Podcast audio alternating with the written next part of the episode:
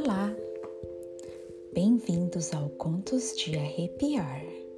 Meu nome é Célia Good. Esse é o episódio 5. Hoje eu vou contar para vocês a história de Sarah e Patrick. Patrick Henry era um político muito conhecido aqui, fez parte da história americana. Um, ele se casou com Sarah em 1754 e eles tiveram seis filhos. Mas logo após o nascimento do sexto filho, Sarah começou a mostrar sinais de que não estava bem mentalmente. Até mesmo a sua sogra comentou, dizendo que ela tinha perdido totalmente o controle mental e sugeriu ao seu filho que procurasse um médico para Sarah. Então, o médico particular da família sugeriu que Sara fosse internada em um hospital para pessoas de com problemas mentais. Mas Henry, quando foi visitar o hospital, ele viu que não podia manter Sara ali. Ficou horrorizado com o tratamento que os pacientes recebiam, como tratamentos de choque, serem mergulhados na água fria e usado mas como experimentos. Então ele resolveu mantê-la em casa, no porão, porque antigamente, nessa época, as pessoas achavam que alguém que estava tendo problema mental estava possuído por um espírito mal. Então, para a família era uma vergonha. Então, eles escondiam a pessoa ou no porão ou no sótão da casa e não deixavam que ninguém a visse. Então esse foi o caso de Sara. Sara foi trancada no porão e ali permaneceu por dois anos e cada vez mais o caso, claro, se agravava. Ela tinha uma empregada que somente cuidava dela e todos os outros empregados, os escravos, ninguém se aproximava da casa, pois eles tinham medo, pois achava que ela estava possuída por um espírito mau. Então, por Sara ali permaneceu. Ah, no segundo ano, ela teve que ser colocada numa camisa de força, porque ela estava agindo realmente como uma louca, estava super agressiva, todos tinham medo dela. Então, Sara teve que ser mantida assim. Ah, três anos depois que Sara ah, passou a ser acorrentada e mantida no porão, Sara veio a falecer. Então, depois disso, Harry passava mais tempo fora do, de casa, pois não aguentava mais estar naquela casa com todas as memórias que tinha dela na casa. Então, em 1777, ele se casou de novo e mudou dessa casa. E essa casa permaneceu por muitos anos vazia, abandonada praticamente. E os vizinhos diziam que à noite eles viam uma mulher andando por dentro da casa e velas, como se fossem luzes, como se fossem de velas, pelas janelas da casa. então diziam que a casa estava sendo mal assombrada por Sara. Em 1930, uma família comprou essa casa e, e, moraram lá entre 1930 e 1940. E uma das moradoras dessa casa diz que ouvia sons de correntes se arrastando pelo chão do porão. E um dia em que estava no porão com amigos, eles viram o fantasma de uma mulher vestida de branco. Claro que saíram dali correndo e ela se recusou a voltar naquele porão novamente. Essa casa novamente passou por um abandono até que foi comprada e se tornou um museu. Mas na restauração da casa, todos os profissionais que ali passavam, passaram pela restauração, quando iam pintar as paredes do porão, a tinta não grudava na parede, ela escorria como se fosse água escorrendo pela parede. Ela não aderia à parede. Então, todos saíam dali correndo, claro, assustados. E não entendia o porquê desse fenômeno que até hoje não se explica. Então, hoje essa casa é um museu muito visitada e todos que ali passam, muitos reportam experiências de que vêm luzes, que vêm bolas, que aqui chama orbs, flutuando à noite pelas janelas, por dentro da casa, luzes como se fossem luzes de vela se movendo e uma mulher de branco.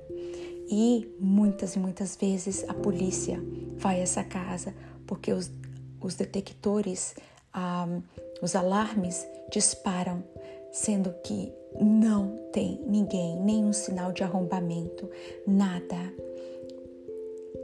que eles possam confirmar que teve um intruso ali. Então eles acham que é o espírito de Sara que ali está, que ela não consegue achar a, o caminho, a luz que a tirei dali, ela está presa essa casa. E até mesmo porque quando Sara faleceu, ela foi enterrada e o túmulo dela não foi marcado, não tinha nada, porque eles achavam naquela época que a pessoa que morria assim por loucura e, na verdade, era uma depressão, mas na época eles achavam que estavam possuídos por um espírito. Ah, eles não marcavam os túmulos dessas pessoas.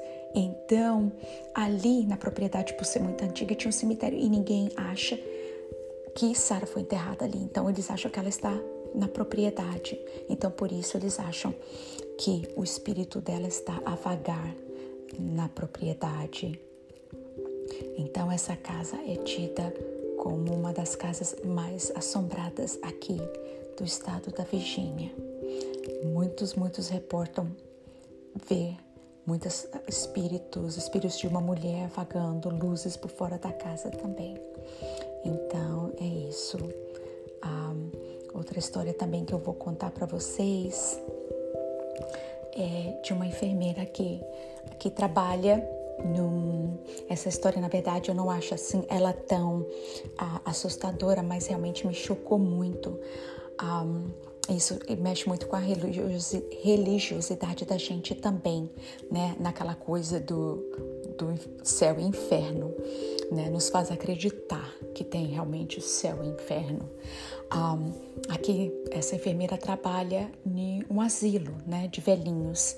Então, praticamente todos os dias se tem, né, velhinhos morrendo, é uma coisa normal, já que faz parte da rotina dela diária. Mas esse caso a chocou muito e até hoje ela diz que tem pesadelos com esse caso. Esse caso ocorreu que um dia ah, ela me contou duas histórias, né? Eu ouvi duas histórias aqui dela. Ah, não foi ela que me contou, eu ouvi a história dela, me contaram é o seguinte: é, um dia ah, ela disse que estava lá e testemunhou a morte de um senhor. Esse senhor era rude, muito rude com todas as enfermeiras, todas as pessoas que cuidavam. Ele não mostrava, nunca disse uma obrigada, nunca foi um, uh, delicado em, em, em, mostrar que ele estava agradecido pelo cuidado delas. Nunca. Ele a chamavam dos nomes mais horrorosos que vocês podem imaginar. Que um homem possa chamar uma mulher ou uma pessoa pode chamar outra. Então, ele também ninguém ia visitar, ele não tinha família, porque todos da família dele não queriam nenhum tipo de contato com ele. Os filhos, desde criança, cortaram totalmente o contato, a esposa o deixou, porque ele era muito rude, ele batia na esposa, batia nos filhos.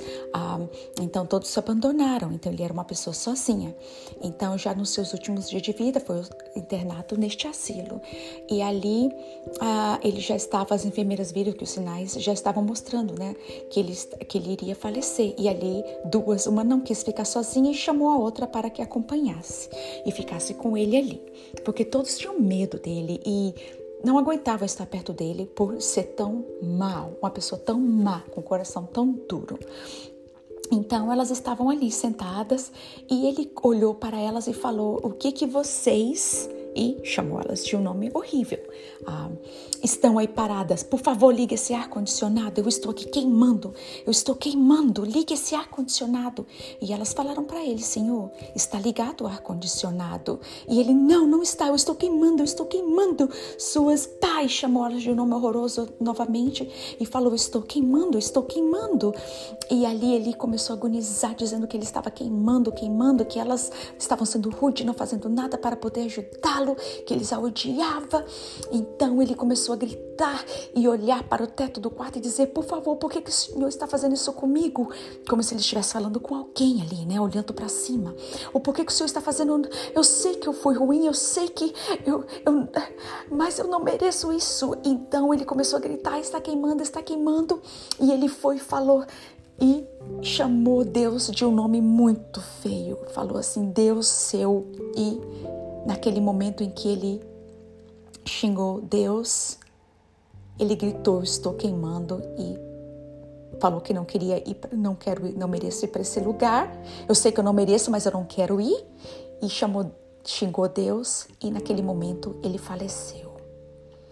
Então as enfermeiras chocadas saíram do quarto correndo e tremendo, dizendo: Meu Deus, o que, foi aquilo? Infelizmente, esse homem, por ter sido ruim, não foi para um lugar bom. Entendeu? Então, isso realmente a chocou demais, porque muitas vezes, quando ela presenciou um falecimento, uma pessoa falecendo, normalmente eram pessoas que viam anjos, diziam ver anjos e falavam estou vendo anjos, estou vendo anjos em volta de mim e falavam que estavam vendo anjos e faleciam, né? Muitos falavam, ou oh, estou vendo falavam o nome da mãe ou do pai e faleciam, como né, eles estivessem no céu e faleciam. Mas este foi o único caso que ela viu que realmente uma pessoa não teve uma boa partida dessa terra. Então, até hoje esse caso assombra. Então, realmente me chocou também, porque, um, uau, tem realmente né, o seu lado bom e o seu lado ruim para aqueles que acreditam, né? E para aqueles como ela que testemunharam algo assim, né? Então, é isso. Então, por hoje é só. E eu espero que vocês tenham gostado das histórias. E aquele que tiver uma história, manda para mim. Se você quer compartilhar sua história, manda pro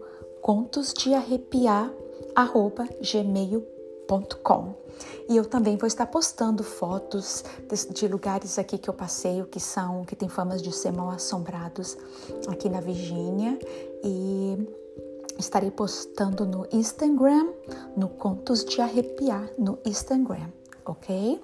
Então é isso, por hoje é só e que todos tenham uma boa noite.